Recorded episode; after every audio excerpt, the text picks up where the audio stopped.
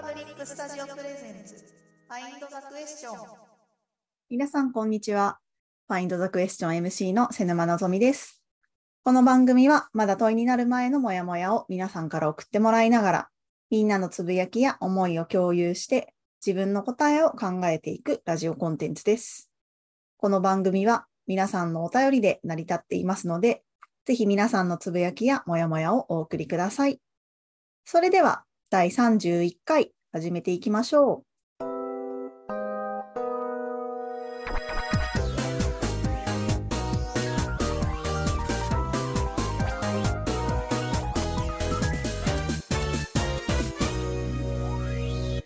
はい。ということで31回となりました。昨日ちょうどエンパブリックではですね、コミュニティデザインを学ぶ、教えるとはというテーマでですね、アトミ女子大学のコミュニティデザイン学科の取り組みをですね、お話しいただいて、まあそれについて参加者の皆さんと対話するっていうようなイベントをやっておりました。まあなのでコミュニティデザインなので、割とその学生がですね、地域の中に入っていって、まあ、実際にが活動するっていうことをですね、大学の授業でやってらっしゃるんですけれども、まあ、その時に、あの、地域の住民の方が学生にする期待っていうのと、まあ、学生の地域への期待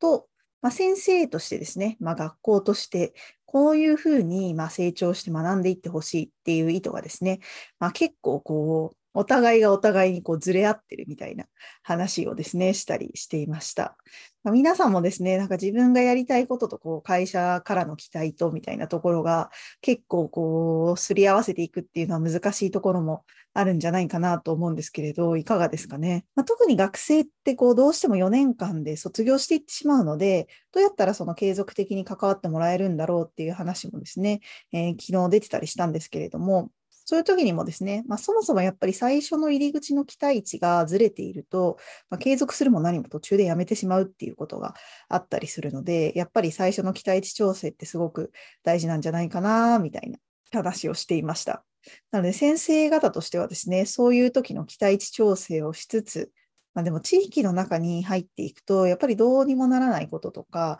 論理だけではこう動かないことがあって、まあそこにですね、まあ双方のいろんな関係者の方のこうもやまさにもやもやですよね。もやもやというかフラストレーションがたまったりもするんですけれども、まあ、ただそういう時にですね、ちゃんとこうお互いに対話を諦めないというか、あのまあ、誰かが間に入って、先生が間に入ってとかっていうこともあるっていうふうにおっしゃってましたけれど、まあ、とにかくそのコミュニケーションをやめないっていうところがすごく大事なんじゃないかなっていう話をですね、したりしていました。で、そういうふうにコミュニケーションを続けていくと、まあ、その地域の人と話したこととか、あの、地域に入り込んでいくことで、その役割としての自分じゃなくて、一人の人としてちゃんと扱ってもらう感じとか、まあ、例えばその勉強ができる、できないとかじゃない役割が、あ、自分にもちゃんとあるんだなっていうふうに、まあ、実感してもらいたいし、まあ、それがすぐにじゃないけど、10年後にあの学生が思い出してくれたらいいなっていうふうに、まあ、すごくこう長期スパンで考えてやってますっていうような話をしていたのがですね、とても私は印象的でした。で皆さん特に普段社会人として働いてるとどうしてもね、やっぱり役割的に見られる部分もありますけれども、なんかそうじゃない関係性に気づいたっていう機会があればですね、ぜひ教えてもらいたいなっていうふうに思ったりですね。でもこのお話って、あの、前回孤独と怒りのところでですね、その家庭がすでに安心できるっていう関係じゃないのかもしれないみたいなお手紙もいただいてたんですけれども、まあ、そういうところにもつながるなっていうふうに思ってですね、まあ、昨日の話を聞いておりました。ぜひ皆さんもあの自分としてその役割的じゃない関係性、自分が人としてこう扱われてるみたいな関係性に気づいたエピソードがあれば、ぜひ教えてください。ということで、今日のコーナー行ってみましょう。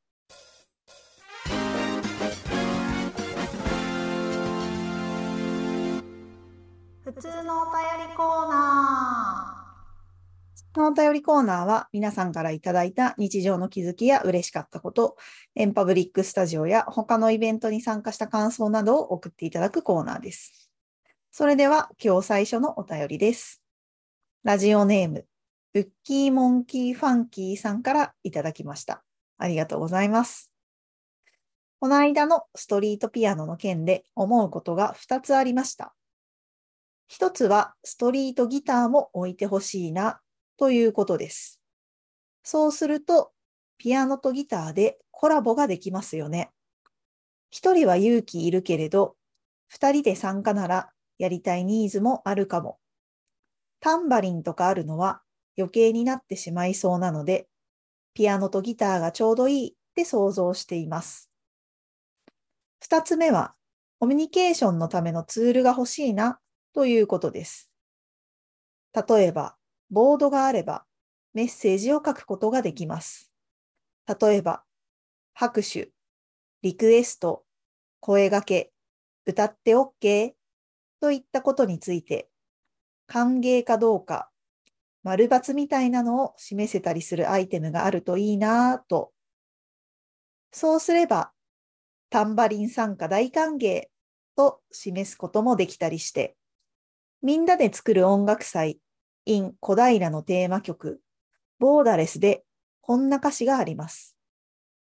ギターとタンバリンとピアノと君の声できっとつながっていけるよ。みんなで奏でていこう。みんなで乗り越えていこう。ボーダー、軽やかに、軽やかに。ということでした。ありがとうございます。いや、ストリートギターいいですね。そうそう。私も、まあ皆さんもかもしれないですけれど、あの、あのお手紙をいただいて、ストリートピアノがコミュニケーションのツールだっていうお話をですね、あの、前々回いただいてたんですけれども、あ、ストリートピアノってそういう役割があったんだっていうことがですね、まあかなり新しい発見だったんですけれども、そのね、コミュニケーションツールとしてのストリートピアノっていうふうに考えると、このギターも置いてほしいなっていうのと、そのコミュニケーションのためのこうメッセージボードとかがあれば、すごくコミュニケーションが広がっていくんじゃないかっていうところはですね、あなんかすごく私もイメージが湧いて素敵だなっていうふうに思ってました。しかもこのボードに書いておいたりできると、自分が演奏している間にこう話しかけなくてもですね、なんかどんな風に入ってきてほしいとか、最初にこう自分がどういうこうコミュニケーションを皆さんと取りたいと思っているのかっていうのを表明するっていうの結構大事だと思うんですけれど、それを先に伝えておけるっていうのは、受け取る側としても、あ、この人はこういうふうに対応してほしいんだなっていうのが分かるっていうのは、まあ、お互いにコミュニケーションしやすくなるんじゃないかなっていうふうに思ったりしてましたね。であの、この前浜松に出張で行ったんですけれど、まあ、浜松はですね、楽器の街なので、駅にこうピアノが置いてあったんですよね。で、あれは多分目的としては、ストリートピアノというよりは、河合楽器さんのその展示で、まあ、めちゃくちゃ綺麗な河合楽器さんのピアノが置いてあったんですけれど、そこでですね、あの、男子高校生が、まあ、2人ピアノを弾いてたんですよね。で、割と私、あの、出張帰りでもうヘロヘロになりながら駅に帰ってきたんですけれど、そこでなんか弾かれてる音楽を聴いたときに、なんかすっごい癒されたなーっていう思い出があって、あの、私が癒された感じをですね、あの、あの時ピアノを弾いててくれた2人に伝える手段があれば、なんかぜひ伝えたいなっていうふうに、このお手紙をいただいてですね、思ったりしてました。なので、あの、5月20日の6時頃ですね。浜松駅でそう、あの、ピアノを弾いていた2人組は本当にありがとうと、なんかすごい癒されたなというふうに思ってます。でもまさになんかそういうこう、参加は、なんで私は全然その時は参加してるっていうほど参加はしてないんですけれど、でもその2人が弾いているのを聞いて癒されたっていうことでも、なんかそこでピアノを弾いててくれてよかったなっていうふうに思いますし、なんかその直接コミュニケーション取らなくても、まさに音楽って、あの、聞くっていう参加の仕方も、まあ、一つあるんじゃないかなっていうふうに思ったりしていました。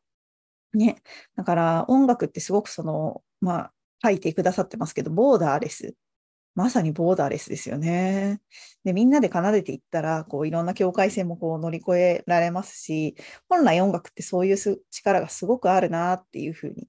思うので、なんかそこで分断したりとか、ああ、これは目的が違うから、こう、ちょっと端に寄せておこうとかっていうことじゃなくて、まあ一緒にね、奏でていく時の場になったりとか、まあ、癒されたなっていう人が増えたりとかっていうような感じになっていくといいなっていうふうに思ったりしておりました。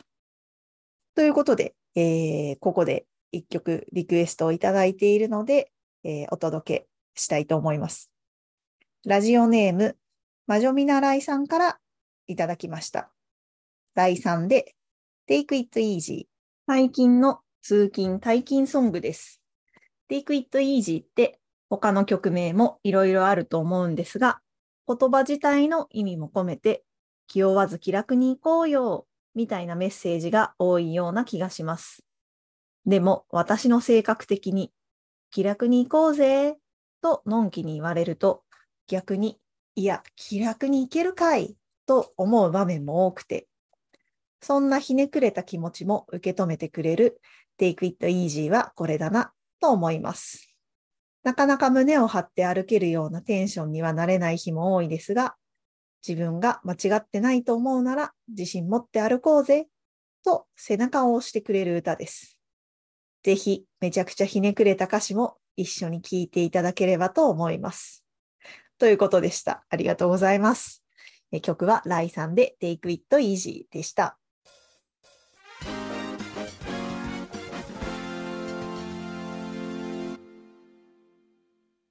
ということで、続いてのコーナー行ってみたいと思います。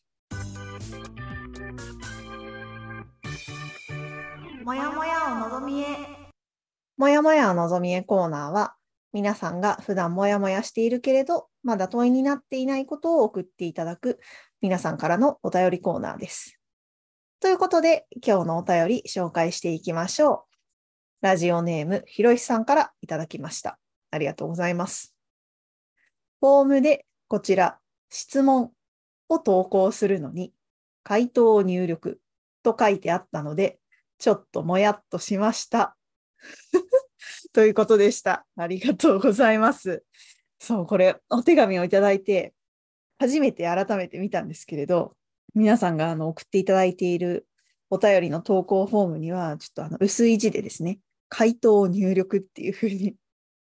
書いてあったんですよね。いや、本当に全然気づかなかったです。ね、この回答入力って書いてあったら、もやもやは送りづらいかっていうふうに改めて思ったんですけれど、え、そうなのって思った方はちょっと後でぜひですね、あの、フォームを見てみてもらいたいなと思うんですけれど、確かにこのね、回答入力っていうふうに書いてあるんですよね。いやー、本当にね、この自分が普段見ているのに、いかに目をすり抜けてるかっていう、この都合のいい情報しか入ってきてないっていうのがよくわかりますね。これは本当に31回目の 発見でした。ありがとうございます。あ、私は全然気にしてなかったです。なんとありがとうございます。そうなんですよ。なので、もしちょっと今まであの気にしてない方もいらっしゃったかなとか、あの、え、そうなんですか？みたいな方もいるかなと思いますけれど、あ、もしかして、ちょっと回答入れないといけないのかなと思って、ん？と思ってた方はですね、あの回答を入れずに これ変えられるのかな？あの、もやもやをですね、ぜひ送ってきてもらいたいと思っておりました。いやー、しかし本当にあれだな、全然都合のいい情報しか自分が見えてないっていうのが本当によくわかるな。ね。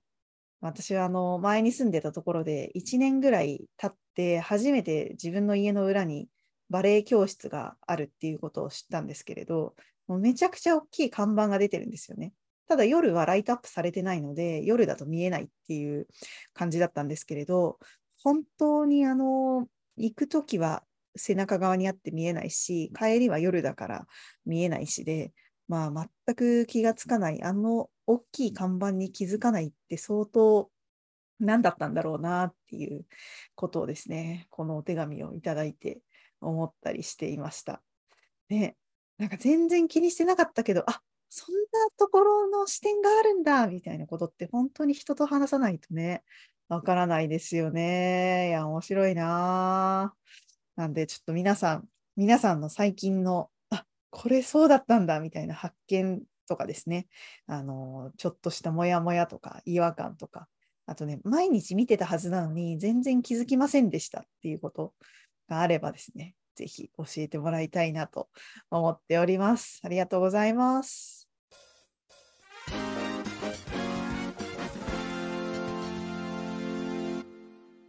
ということで、Find the Question では、まだまだ皆さんからのお手紙を募集しております。お手紙は、エンパブリックスタジオのスラックか、ラジオの概要欄のお便りフォームからどなたでもお送りいただけます。皆さんからのお便りをお待ちしておりますので、ぜひ送ってきてください。ということで、そろそろ終わりの時間となってしまいましたが、今後のエンパブリック情報といたしましては、来週5月29日月曜日の夜9時からは、一緒に考えるアンラーン、私の活動がより良くなるための学びっての、まあ、第1回が開催されます。アンラーンっていう言葉は皆さんご存知ですかね？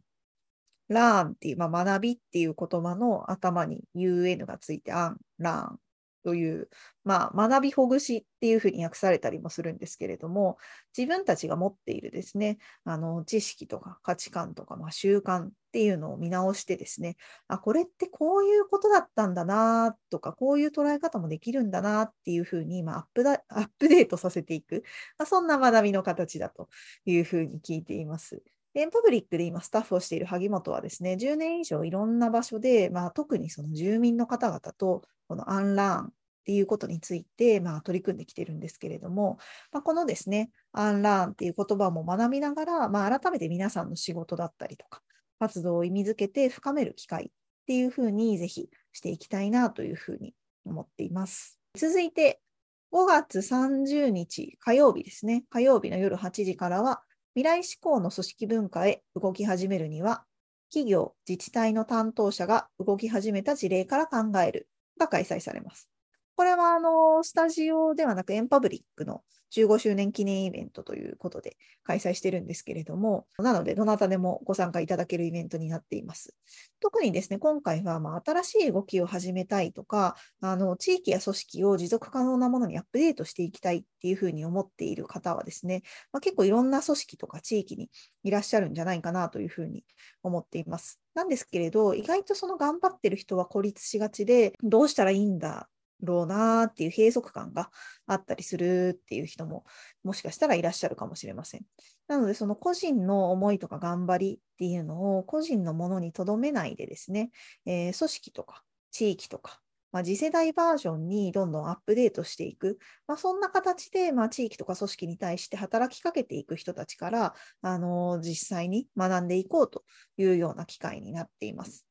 当日はですね、えー、NEC のソリューションイノベーター株式会社デジタルビジネス推進本部の森田さんと、日野市の企画経営課戦略係の鈴木さんのお二人にお越しいただいてですね、まあ、実際にお二人が組織とか地域の中でどのような取り組みをされてきたのか、どんなふうに動いていったのかっていうのをですね、ぜひお伺いしたいと思っております。続いて、えー、5月31日水曜日のお昼12時15分からはミニワークショップということで、私の好きなこと、偏愛をミニ教室にするとしたらというのが開催されます。あの最近東京では偏愛東京という、まあ、偏った愛ですね、えー、偏って愛する偏愛東京というキャンペーンがまあ開催されていると聞いてるんですけれども、まあ、皆さん自分の好きなこと、特にこれをえー、愛してますっていうものがね、あるんじゃないかなと思います。私の友達もですね、ずっと趣味で刺繍でボタンを作ったりとか、あのコースターに刺繍をしたりとかっていうのをやって、まあ、インスタにアップしてるっていうお友達がいたんですけれど、まあ、その子普通はあの普段会社員をしていて、お休みの日にそういうふうに、えー、趣味で刺繍をしているっていう子だったんですけれど、まあ、ふとしたきっかけがあって、あの今度、そのマルシェみたいな場所で自分の商品を売ったりとか、まあ、一緒に刺繍をするワークショップをやるんだみたいなことをですね、まあ、話してくれたんですよね。なんで、まあ、皆さんあの好きなこととか趣味とかあるかもしれないですし、まあ、もっとね、あの広いことでもいいんですけれども、もしかしたら皆さんの好きなことをこうお金をもらって、その他の人たちに伝えていく、まあ、そんな教室にするとしたら、どんな可能性があるんだろうなっていうところをですね、えー、ぜひ一緒に考えていきたいと思っております。でそして同じく5月31日水曜日のですね、夜8時からは、共に生きる街の実現に学生や大学は何ができるのだろう。文京学院大学まちづくり研究センターまちラボの古市太郎さんと考えよう。が開催されます。まあ、大学というものもですね、かなり地域の中に入り込んで、その地域の中で大学はどういう役割を話していける、果たしていけるのかというところをですね、ぜひ一緒に考えていきたいというふうに思っています。なんかちょっと学生と地域の連携っていうふうに言われると、例えばこの地域の商品開発とか、お祭りに出てほしいとかっていうふうに、えー、なることも多いんですけれども、そうじゃなくて、まあ、学生が地域に入っていくところから始めてですね、この地域の人が何を求めているのか、で、それをどういうふうに解決していけるのかっていうところから始めていますっていう取り組みがですね、すごくユニークで面白いなっていうふうに思ってますので、ぜひその大学と地域そしてあの地域の中に外から人が入ってくるってどういうことなんだろうなっていうことを考えたい方はですね、ぜひご参加いただけると嬉しいなと思っております。その他、えー、エンパブリックスタジオで開催されるセッションは公式ホームページのスタジオライブカレンダーからご覧ください。ということで最後に今週のおみくじやっていきたいと思います。今週のおみくじ。今週のおみくじは皆さんから送っていただいているおみくじを毎週ランダムに引いて午後、そして来週も楽しもうというコーナーになっております。ということで、今週のおみくじはこれだ。お、いいですね。大吉。金運爆上がり。生涯のパートナーが見つかる。ということでした。それはすごい大吉だな。